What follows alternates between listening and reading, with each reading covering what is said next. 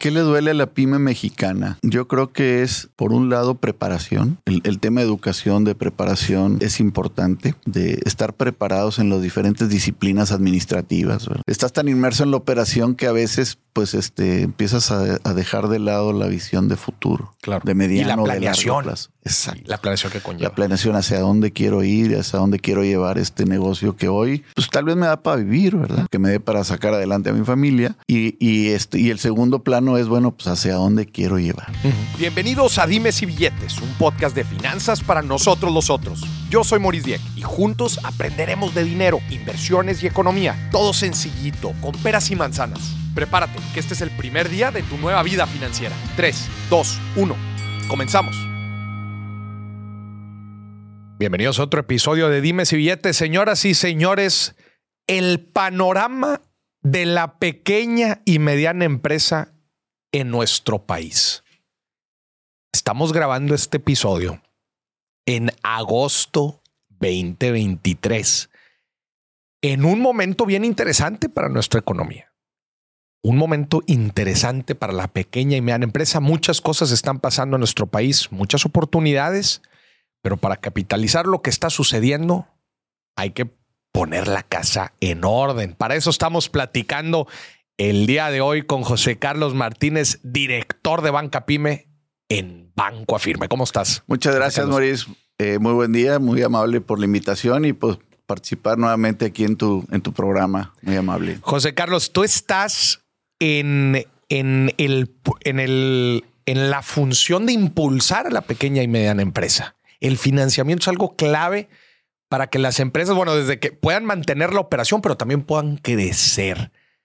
Ahorita vamos a hablar específicamente de los, de los productos que tiene Banco Afirme para la pequeña y mediana empresa, pero me gustaría empezar con tu lectura del, de, tu lectura de la economía actual en nuestro país. Muy bien. Pues mira, eh, yo creo que la, la parte económica, eh, pues ha ido avanzando. Es más, este año yo creo que empezamos a ver eh, nuevamente, igual que el año pasado, pero yo creo que con mayor intensidad, cosas muy positivas que están sucediendo hoy en día en México. Ok. Eh, y como muestra puede haber algunas cifras interesantes. Por decir, vimos recientemente el, eh, los indicadores de inflación, ¿no? Los indicadores de inflación que ya vienen ajustándose.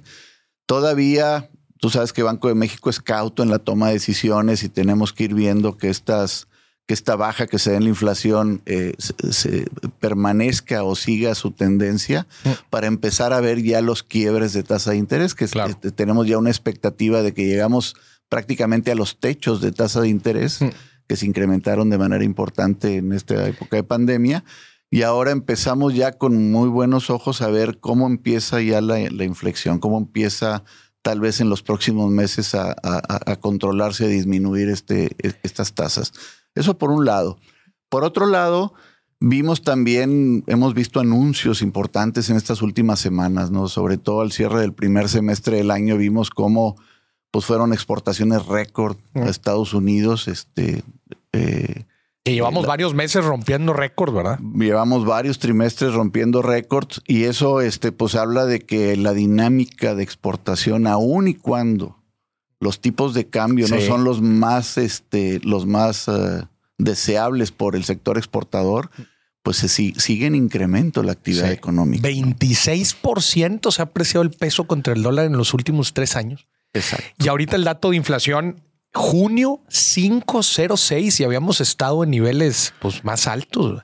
Así es. ¿Cuál es tu perspectiva? ¿Se va en los próximos meses eh, controlar eh, la inflación hacia cierre de año? ¿Cuál es tu lectura? Pues yo, yo creo que pues eh, lo que dicen los economistas, no soy economista ni soy el experto en el tema, pero al menos la lectura de la información que hay disponible dice que pues sí, sí trae una tendencia, no solamente en México, sino en, en Estados Unidos, que, son, que es nuestro principal socio, y en otras latitudes del mundo. Entonces, yo, yo creo que esto va, va este, por buen camino, controlándose. Las medidas que han tomado los bancos centrales han sido muy positivas.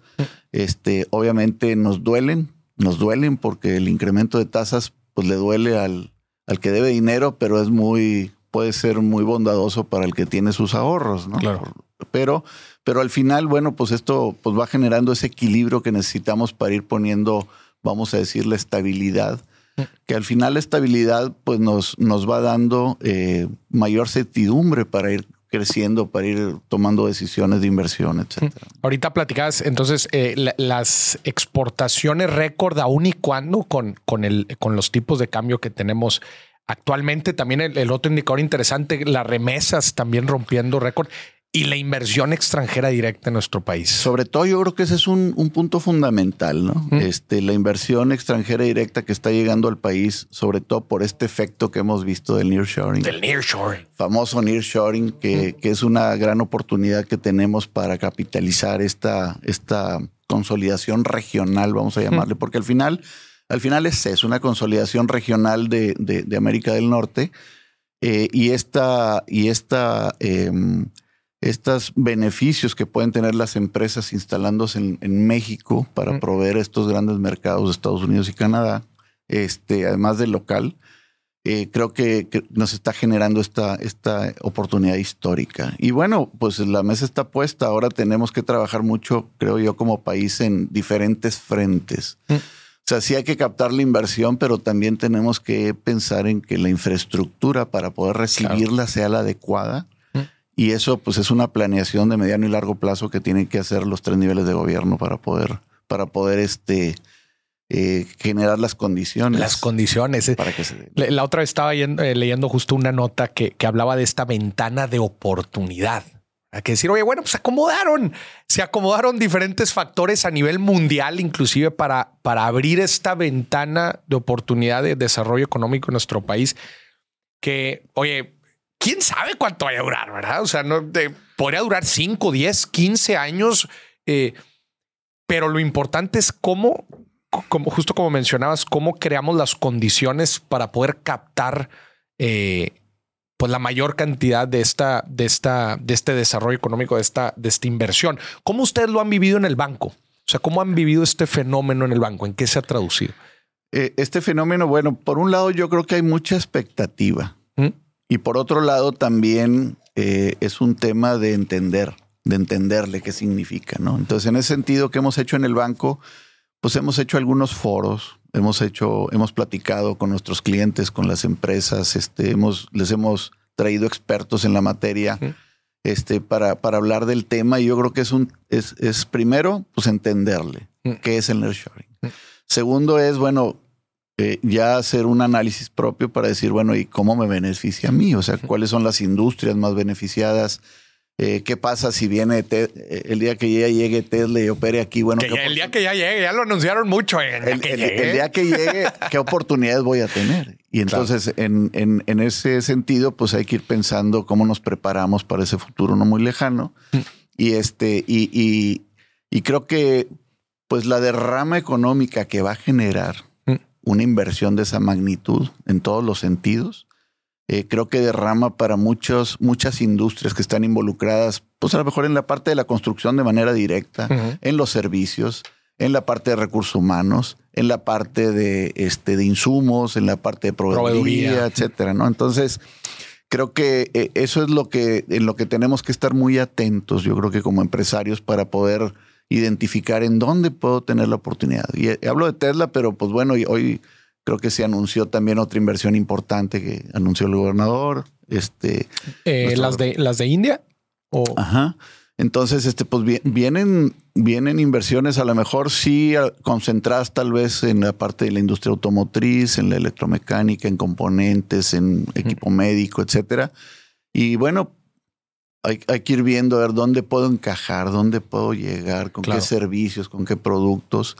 Este, y bueno, eh, pues eso requiere también inversión interna para poder, para poder estar en la posibilidad de, de, ir por un pedacito de ese pastel, ¿verdad? Esa parte, José Carlos, a mí se me hace bien interesante porque como se, habla mucho en, todos lados, en el periódico, en la televisión, en el radio, en los podcasts. Se, habla mucho como de esta oportunidad, las diferentes industrias, cómo cada una está teniendo pues su, desarrollo. Empieza a, llegar mucha lana y la gente está muy atenta al mercado, ¿verdad? O sea, a la parte externa. Y, a la, y muchas veces no se da cuenta que también tiene que voltear a ver hacia adentro, ¿verdad? O sea, decir, a ver, bueno, ya identifiqué que están estas oportunidades, están estas cadenas de suministro en donde me puedo meter. Fíjate que están estos, estas licitaciones, no sé, es, estas oportunidades, pero cuántas veces en verdad volteas adentro y dices, pero a ver, ¿cómo estoy yo, verdad? O sea, en, en procesos, certificaciones, calidad, financiamiento, no sé, hasta gobierno corporativo, ¿verdad? O sea, cómo está la casa, ¿verdad? Para poder recibir estas o poder capitalizar estas oportunidades. ¿Qué ves tú en esa parte, ¿verdad? En, el estado de la pequeña y mediana empresa para poder capitalizar las oportunidades del nearshoring. Sí, yo creo que yo creo que el, el transitar desde una microempresa a una mediana, no voy a hablar de las grandes, centrándome en las pymes, es cómo transitar de una microempresa a una pequeña y a una mediana. O sea, cada brinco que das mm. conlleva un reto. Claro. Y a lo mejor conlleva una crisis y a lo mejor conlleva este eh, eh, el poder eh, tener la inteligencia o la astucia para poder este, capitalizar las oportunidades. Entonces, cada etapa de una empresa en su proceso de desarrollo mm. implica implica eh, irse preparando, ¿no? O sea, un empresario te dice que preparando desde cómo administrar el crecimiento, cómo impulsarlo, cómo mantener un equilibrio mm. para que siga siendo rentable y sea negocio. O sea, el equilibrio, o sea, eh, la inversión eh, pues conlleva riesgos y tienes que llevar un equilibrio para mm. que no pues, desbalancees de alguna manera la rentabilidad. Que eso es lo que impulsa al final el desarrollo. Y por último, prepararme como empresario, ¿no? O sea, hay que estar preparados, vamos a decir, hasta para el cambio generacional. Claro. Sí. O sea, no nada más este, ir fortaleciendo la administración y el control operativo, sino también ir pensando en, en, en, el tiempo, en bueno, cómo se incorporan las nuevas generaciones o la, o la familia al negocio para, para que, bueno, este, le dé un nuevo, un nuevo impulso, ¿verdad? Sí. Estamos, fíjate que yo creo que estamos en, un, en una etapa bien interesante, una transición eh, generacional importante en, en, nuestro país. O sea, y creo que eh, disrupciones como la que hemos vivido en los últimos tres años, ¿verdad? La, disrupción digital y ahora cómo también utilizas muchas de las herramientas impulsadas por inteligencia artificial, o sea, cómo las vas implementando en, en, en, en la empresa, creo que aceleran muchas de las transformaciones que viven la pequeña y mediana empresa. ¿Qué, ¿Qué, le duele actualmente a la pyme mexicana? Tu lectura, ¿qué le duele? ¿Qué le duele a la pyme mexicana? Este, yo creo, yo creo que es, eh, por un lado, preparación. ¿Mm? Yo creo que el, tema de educación, de preparación, es importante. Eh, el tema de la educación financiera, el tema de, estar preparados en las diferentes disciplinas administrativas. Este, yo creo que ese es un, una gran área de oportunidad. Porque muchos de los negocios a veces empiezan pues como una idea, como una... Como una buena estancia. Sí, este, sí, o sea, me pegó. El típico me pegó. Alguien necesitaba esto, resulta que pues que yo conocía a un proveedor, los conecté y resulta que pues empecé a hacer un negocio. un negocio. Sí. Y luego este a veces pues este a veces estamos tan inmersos en el día a día. Sí, sí, sí Al menos los que hemos tenido la oportunidad de tener una pyme, que me ha tocado mm. también tener alguna pyme en algún momento de mi vida estás tan inmerso en la operación que a veces pues este empiezas a, dejar de lado la visión de futuro, claro. de mediano y la planeación. Exacto. La planeación que conlleva. La planeación hacia dónde quiero ir, hacia dónde quiero llevar este negocio que hoy pues tal vez me da para vivir, ¿verdad? O sea, esa es la idea de poner un negocio. Al, final es mi modus vivendi, que me dé para vivir, que, que, me dé para sacar adelante a mi familia. Y, y, este, y el segundo plano es, bueno, pues hacia dónde quiero llevar. Creo que esa es la parte una de las partes fundamentales, ¿no? El, poder tener esa visión de, mediano y largo plazo. Y para eso hay que prepararnos. Vuelvo al, origen de la respuesta. Es tenemos que prepararnos para eso y todo lo que hagamos para capacitar a las pequeñas y medianas empresas, mm. para este eh, eh, apoyarlas en la formación, en las consultorías. De hecho, el gobierno del estado, a través del eh, y creo que ha estado aquí en tu programa. Este, sí, justo. Eugenio, Eugenio Reyes. Un programa de, este, pymes competitivas. pymes competitivas, este, donde hay, donde hay mentoría, donde hay capacitación, donde hay todo un menú de, de posibilidades este, para brindarles esas herramientas a, a, las empresas. Y uno de los puntos importantes dentro del desarrollo de la pyme, claro, es el financiamiento. Y hay veces las pymes dicen, es que batallo mucho para conseguir financiamiento. Empecemos en ese tema. ¿Cuál es tu lectura sobre el panorama de financiamiento de la pequeña y mediana empresa en nuestro país? Sí, este, en, tema de financiamiento creo que hay un avance, hay un avance importante. ¿Mm?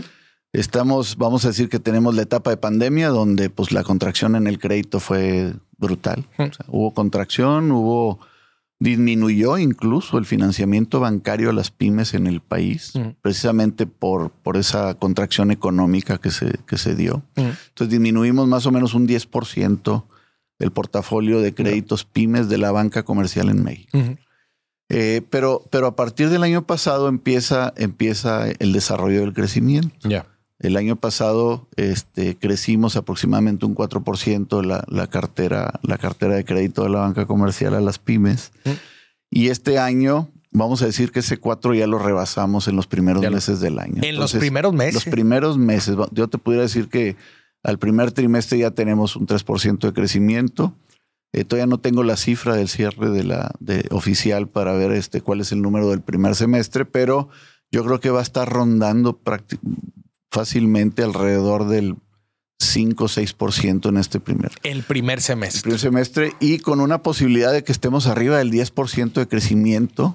Doble dígito anual. Doble dígito anual ya durante este 2023. Entonces, creo que pues empieza a haber demanda de financiamiento, ya la crisis pues la dejamos atrás y pues hay, hay otra vez una, un impulso, eh, eh, un impulso este, pues importante ya nuevos proyectos. Nosotros estamos viendo muchos proyectos ya de inversión que se han estancado.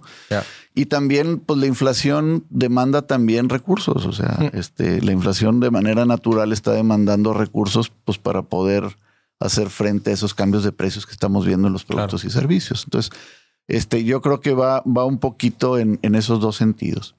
Y este, y en la actividad, o sea, este, eh, eh, eh, ¿cómo se llama? La actividad económica que vemos que también los indicadores de, de este de, del PIB pues este se están ya ajustando pero ahora un poquito a la alza. A la alza. A la alza fíjate los los eh, conceptos que mencionabas ahorita pasamos de la incertidumbre a la pues relativa certidumbre y no solo a eso sino al optimismo inclusive. O sea de decir oye pues estamos saliendo del tema de la pandemia y los ganadores en el mundo, al parecer, somos, estamos siendo nosotros. Hasta se está abriendo una oportunidad muy interesante.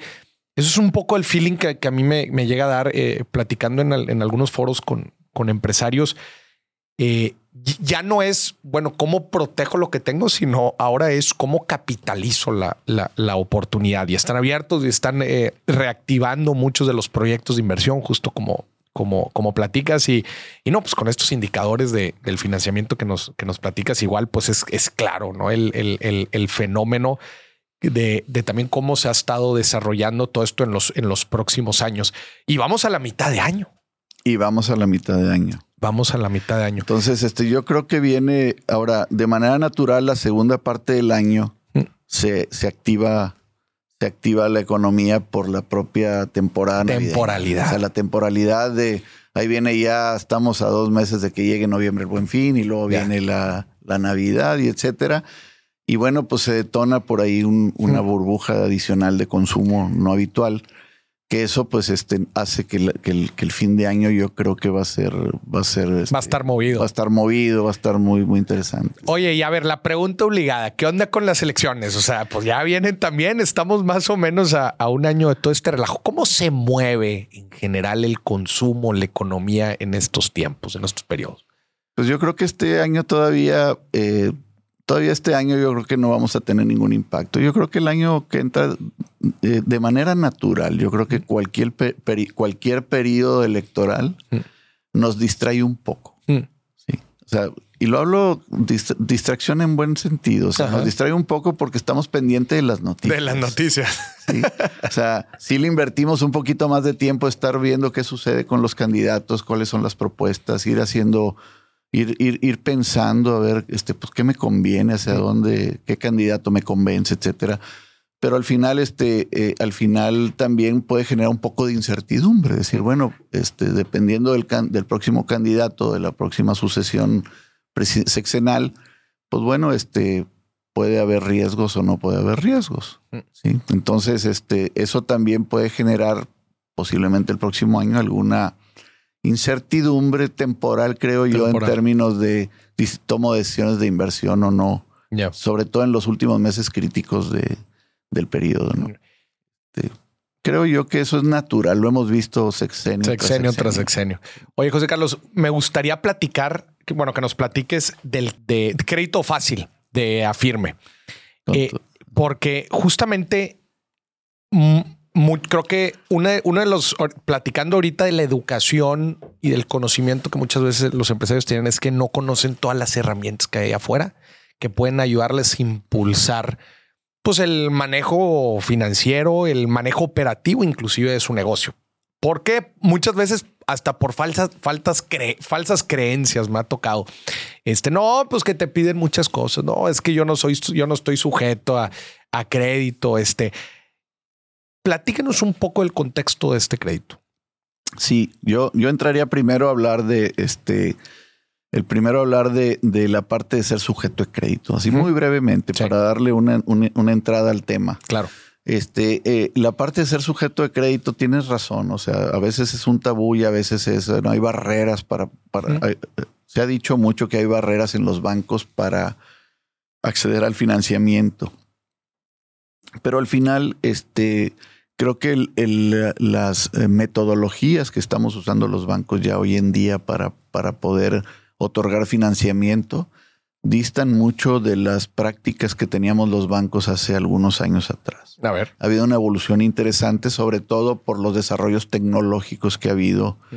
en, en, general y, sobre todo en la industria financiera, que ha sido muy dinámica. ¿no?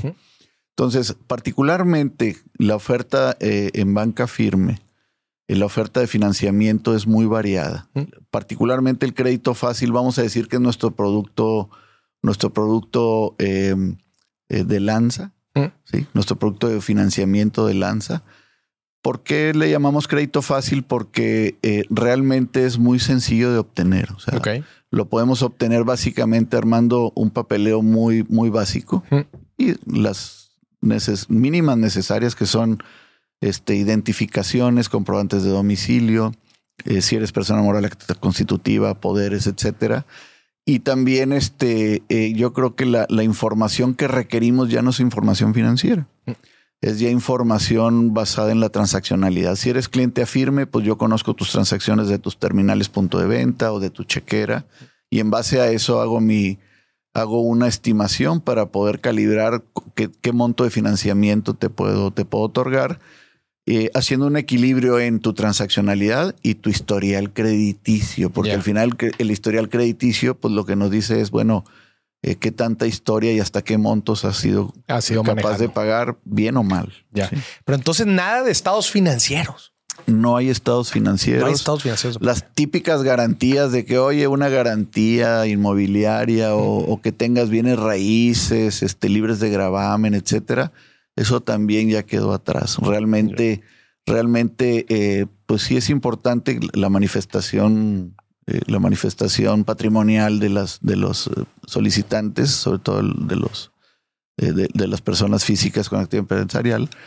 Este, y, y, bueno, la declaratoria del patrimonio. Entonces, ¿qué hacemos nosotros? Muy basado en la transaccionalidad, en la antigüedad, en el comportamiento crediticio a través de las consultas del buro de crédito y este y el arraigo que tengan las personas en la plaza mm. prácticamente son los los eh, los elementos que nosotros este eh, metemos en nuestras famosas este paramétricas. A, la maquinita. A la maquinita paramétrica para determinar con esta información cuál es la, la línea de crédito adecuada que, que se le puede dar a una empresa. Y, y a veces creo que en, en el mercado también hay una sobreexpectativa. A ver. O sea, a veces dices, oye, a ver, mi negocio va creciendo y pues yo tengo una necesidad, o sea, yo pienso que tengo una necesidad muy grande porque pues, puedo, puede ser que, que sea muy agresivo en el negocio para, el- para detonar el crecimiento. Pero creo que el financiamiento, pues hay que verle una perspectiva de gradualidad. O sea, tenemos que ir, este, eh, vamos a decir que, sobre todo en las pymes, graduando, haciendo esas graduaciones. Es decir, oye, a ver, voy a poner un ejemplo. Ujú. Oye, oye, yo tuve una línea de crédito de un millón de pesos. Empecé con una línea de crédito de 500 mil De pesos, 500. ya tengo un millón. Este, mis ventas siguen aumentando, sigo me- abriendo sucursales, este, sigo mejorando mis flujos. Pues bueno, al, al- al- al año siguiente, al semestre siguiente, se puede hacer una revisión se y, se, y van dando los escalamientos y también acompañando lo del historial crediticio. Es decir, este, bueno, sí puede pagar el millón, ah, bueno, ahora vamos por un millón y medio. Oye, sí lo puedo pagar, ahora vamos por dos. Pero a veces dar un brinco de decir, oye, tengo una línea de un millón y quiero cinco millones Cinco, de diez pesos, de un- millones. cinco, diez millones de pesos, Claro. pues a veces deja una sensación de que los bancos no prestan, pero más bien es eh, nosotros no vemos muy conveniente que se Claro. generen esos brincos tan, tan fuertes porque generan un riesgo muy grande. Claro, y, y sirve también que, la, que el empresario como va aprendiendo a utilizar esta y alocar su propio capital, ¿verdad? O sea, decir, oye, bueno, tengo esta lana, ¿cómo la hago eficiente? ¿Cómo la voy, cómo la voy pagando? Y de ahí vamos creciendo, ¿no? Eh, eh, otra vez el concepto de bootstrapping, ¿no? De ir también creciendo. Digo, en este caso no es con tus propios recursos porque te estás, estás agarrando financiamiento, pero aprendiendo a usar cada vez mejores montos. Es como cuando alguien, oye, pues de chico te daban el domingo, ¿verdad? Todos los fines de semana y de ahí fueron creciendo. Te aseguro que no pasaste del domingo de 200, 500 pesos a que te empezaran a, dar una buena cantidad, porque, porque gradualmente también vas aprendiendo a usar, a usar bien el dinero. Ahorita mencionabas transaccionalidad, que es uno de los principales factores para evaluar cuánto crédito le dan a, una, a, un, a un negocio. Platícanos cómo, cómo hacen esto, cómo funciona. Sí, mira, hablar de la transaccionalidad es ver lo que sucede en tus cuentas. Es, es decir, eh, eh, si eh, yo puedo ver el número de depósitos y el número de retiros, o el monto de los depósitos más bien y el monto de los retiros, y yo puedo intuir. Mm. Yo puedo decir, oye, si ingresa un millón de pesos mensuales este, y lo multiplico por 12, pues bueno, eh, esa empresa está vendiendo más o menos 12 millones de pesos en el año. Y por otro lado, digo, a ver, ¿cuánto sale? Si salen 800 mil, yo puedo intuir que en ese mes muy probablemente ganaste 200 mil pesos. Mm, Entonces, a la hora de ver las transacciones, los ingresos y los egresos, este, podemos determinar, bueno, podemos intuir las ventas, la utilidad, los costos y gastos, etcétera. Y en ocasiones también, eh, eh, otro ejemplo son las terminales punto de venta. Oye, sobre todo en la parte comercial, restaurantes, este, algunos negocios de retail, De retail. franquicias, etcétera. Este, vemos también sus transacciones en las terminales. Oye, ¿sabes que estás facturando este, con estos hábitos más concentrado en fines de semana? O es Estos una venta- tickets. Estos tickets promedio. Este, tu facturación va en incremento. Ya tienes una terminal, pero pues, pues ya tienes dos porque abriste un nuevo punto de venta Claro. o tres, etcétera. Entonces, también basado en esa transaccionalidad, pues nosotros calibramos. Bueno, es una empresa que este, esa transaccionalidad de la terminal eh, eh, genera ingresos y, este, y, y ahí vamos calibrando también en base a esas transacciones pues, lo, lo más adecuado, ¿no? Mm. Este, entonces, esa historia financiera que vas generando en una institu- en la institución, en este caso Afirme, vas generando tu, tu historia del manejo de tus cuentas, etcétera. Y eso es a la hora de hacer un poquito de ciencia de datos Mm, mm. para ver este, perfiles, para ver este, comportamientos, eh, eh, etcétera, pues este, nos sirven a nosotros para, para ahora sí que la, un- tener una reciprocidad en reversa. Es decir, porque tú manejas tu cuenta o tu terminal con nosotros, ahora en reciprocidad yo te pongo una oferta de crédito. Yo te digo, a ver, si, si tú tienes esta transaccionalidad y tienes bien el buro, pues bueno, yo, yo en mi matemática interna te digo, oye, te ofrezco un millón de pesos de financiamiento, ¿te interesa? Bajo estas condiciones. Y las condiciones de nuestro crédito fácil también son muy nobles. Son a tasa fija, plazos de hasta 48 meses y los montos pueden llegar hasta los 10 millones de pesos. Hasta los 10 millones de pesos. Entonces, este, pues creo que en ese rango de financiamiento para las pymes, llegar hasta 10 millones de pesos con estas metodologías simplificadas, claro.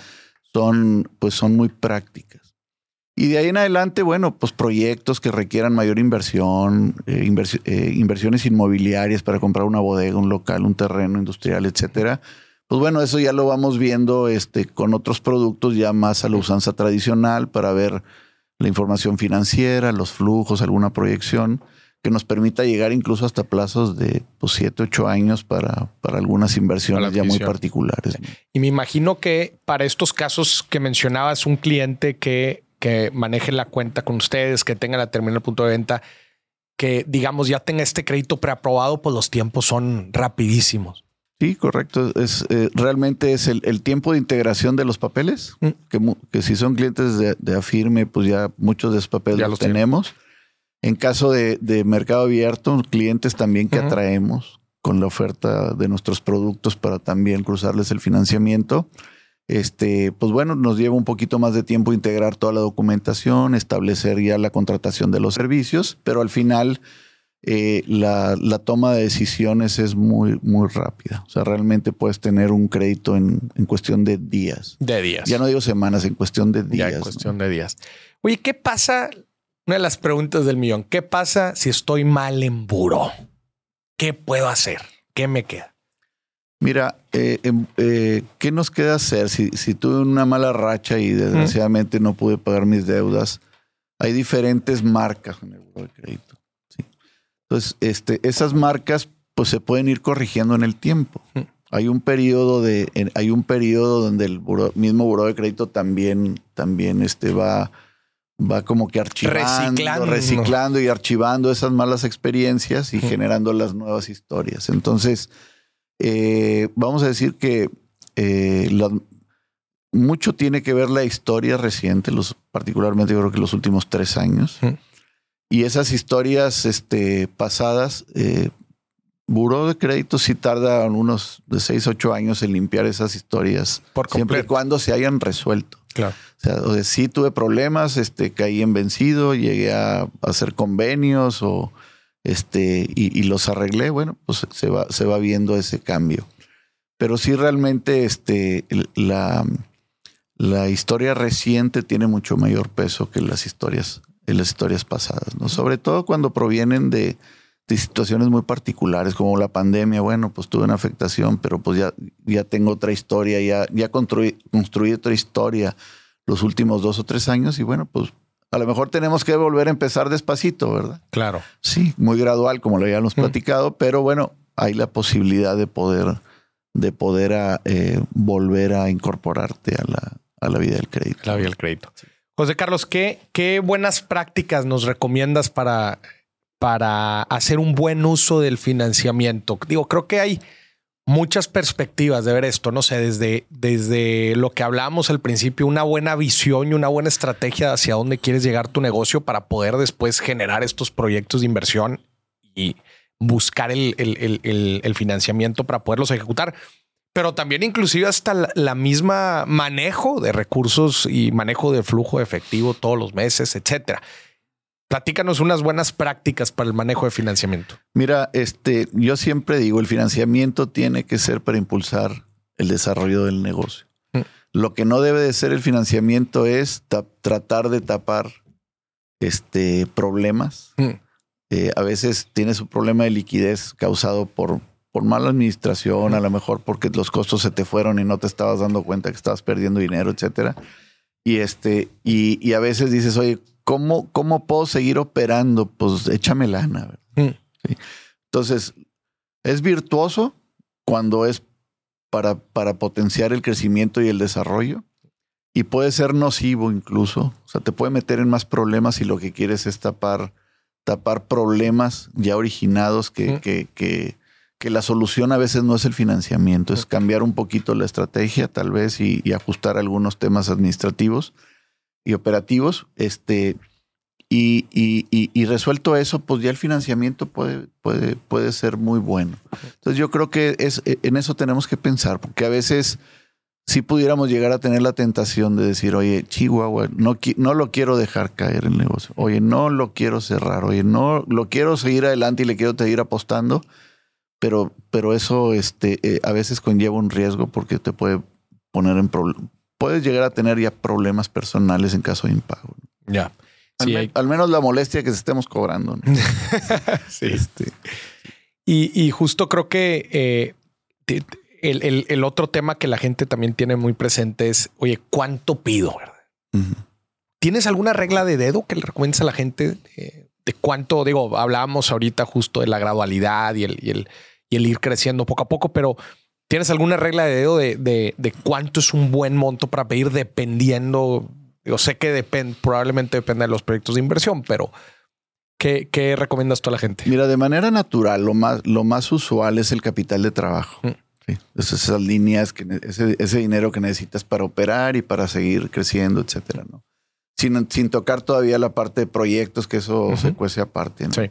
Eh, pero, pero bien, eh, yo creo que depende de tu ciclo financiero. Okay. O sea, tú tienes que tener muy, muy bien calibrado. A ver, desde el momento en que yo compro la materia prima hasta que la transformo o la tengo en anaquel como inventario mm. o la, la, vendo y la cobro, pues eso, eso es lo que se le llama ciclo financiero. El ciclo financiero. O sea, este, ¿cuánto tardo en, desde, que, desde que meto un peso a la empresa y, en, recuperarlo con mi margen. Ese es, esto de lo que estamos hablando, gente, pongan mucha atención porque a mí se me hace uno de los indicadores financieros más importantes y te voy a decir algo y me impacta cómo la gente en su vida lo había, o sea, en verdad la gente que conoce el ciclo financiero o el ciclo efectivo es, es muy poca. Entonces, tome en consideración, gente, por favor, esto que estamos platicando, que ahorita decías, es el tiempo que pasa entre que egreso, que no es lo mismo comprar, porque una cosa es mandar la orden y otra cosa es que la lana salga de mis cuentas hasta que ingreso, que no es lo mismo que vender. Porque igual y la gente, el cliente todavía tiene la lana en sus cuentas hasta que cobras. Hasta que cobras. Desde que pagas hasta que cobras. Eso toma tiempo. tengo que comprar el insumo para transformarlo, meterlo en anaquel venderlo y cobrarlo. Venderlo y cobrarlo. Entonces, este, si tú agarras todo ese tiempo, puede, puede, ser que tengas 60 días, 90 días en tu ciclo financiero. Entonces, tu financiamiento tiene que ser acorde a eso. Es decir, a ver, pues, ¿cuánto necesito? Ahora, de esos 90 días, ¿cuánto, cuánto está financiado por mi capital, por mi flujo? ¿Cuánto apalancado con proveedores?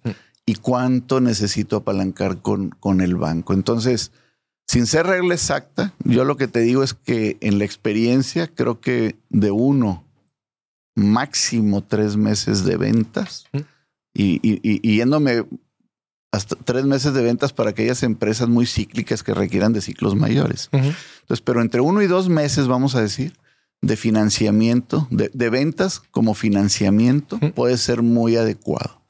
Sí, porque pues cubres, cubres con financiamiento prácticamente tu ciclo. El ciclo tu ciclo. Entonces, entre lo que yo te, y sobre todo cuando vas creciendo, pues este, ya no hablas de ciclo, más bien hablas de, de, tamaño. De montos. De montos. Porque estás vendiendo más. Estás vendiendo más y eso te demanda inyectarle más capital de trabajo. O sea, aquí hay dos indicadores bien interesantes, que son tiempo.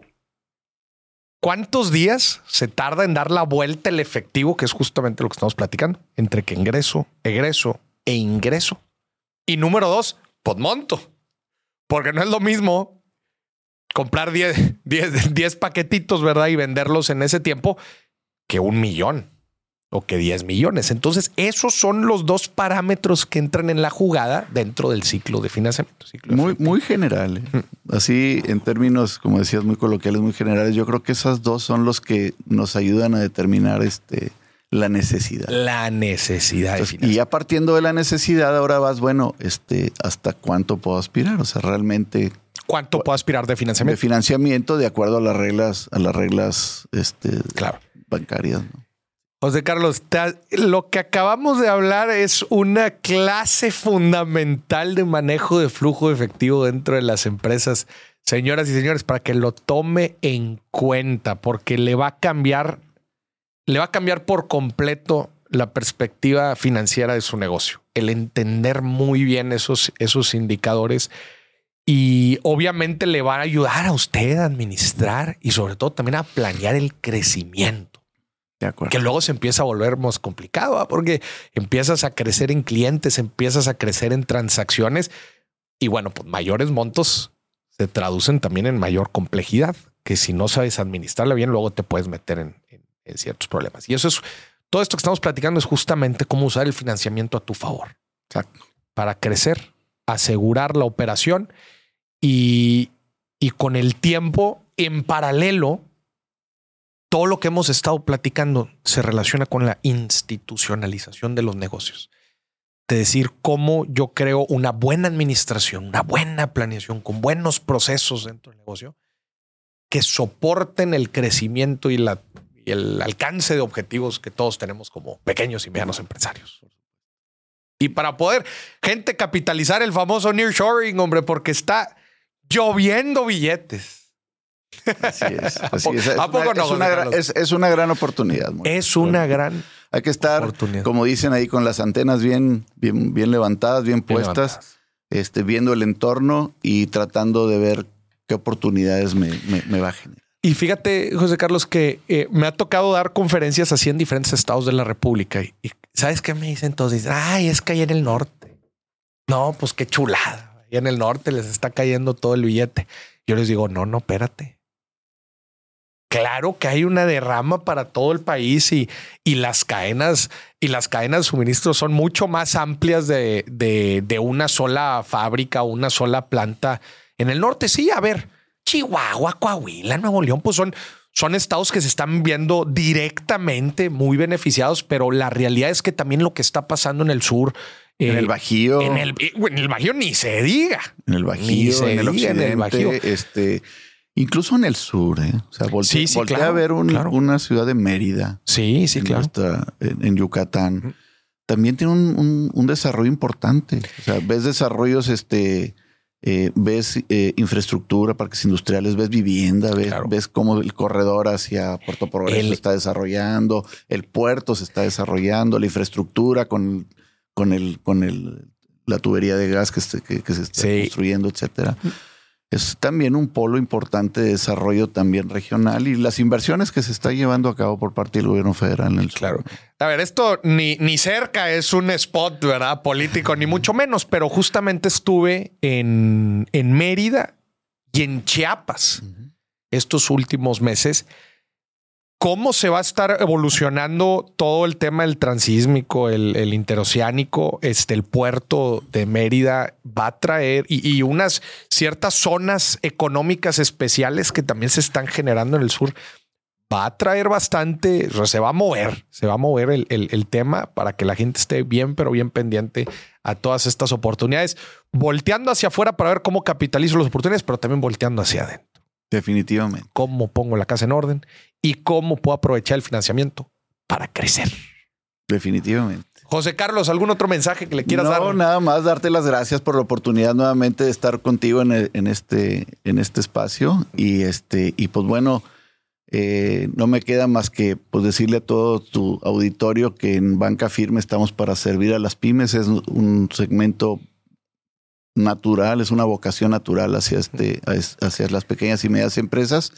Y bueno, pues todo el portafolio de productos y servicios que tenemos para, para, este, para darle solución a sus necesidades financieras, pues lo, lo, tenemos para, para, para este, las pymes en general. Entonces, encantados de poder recibirlos en, en su casa y de poder atenderlos como se merece.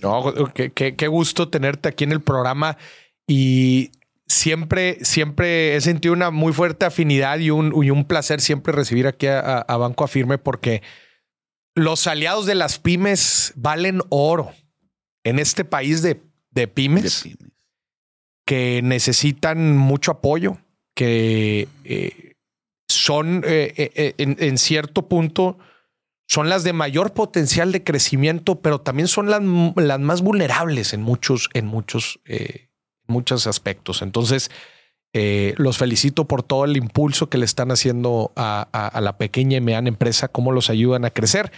Y también hay que recordarle a la gente dónde pueden ver más información sobre la, diferente cartera de, productos y dónde pueden ver más información sobre crédito fácil. Sí, realmente en nuestra página www.afirme.com, eh, ahí en, la sección de empresas, pequeñas y medianas empresas, en la sección de pymes, ahí viene el catálogo de todos nuestros productos y servicios. Y también eh, en, esa página pueden eh, registrar su información y nosotros los contactamos y los vamos a, los vamos a visitar para ver en qué podemos servirles. ¿no? Entonces hay, hay también una, por ahí una liga, un micrositio para registrar pones tu información general, este, incluso puedes decirnos cuáles son los productos que te interesan y eh, nosotros te contactamos para tratar de, hacer una cita, irte a visitar y poder, eh, eh, poder recomendarte los mejores productos que, que, tu negocio necesite. Súper. Pues ya estamos, señoras y señores. Así que ya sabe, apóyese de Banco Afirme para el financiamiento que su empresa necesita. José Carlos, qué gusto tenerte aquí. Muchas gracias, Maurice. Muy buen día. Hasta la próxima. Y a usted que nos estuvo viendo y escuchando, este fue otro episodio de Dimes y Financieros Billetes. Hasta la próxima.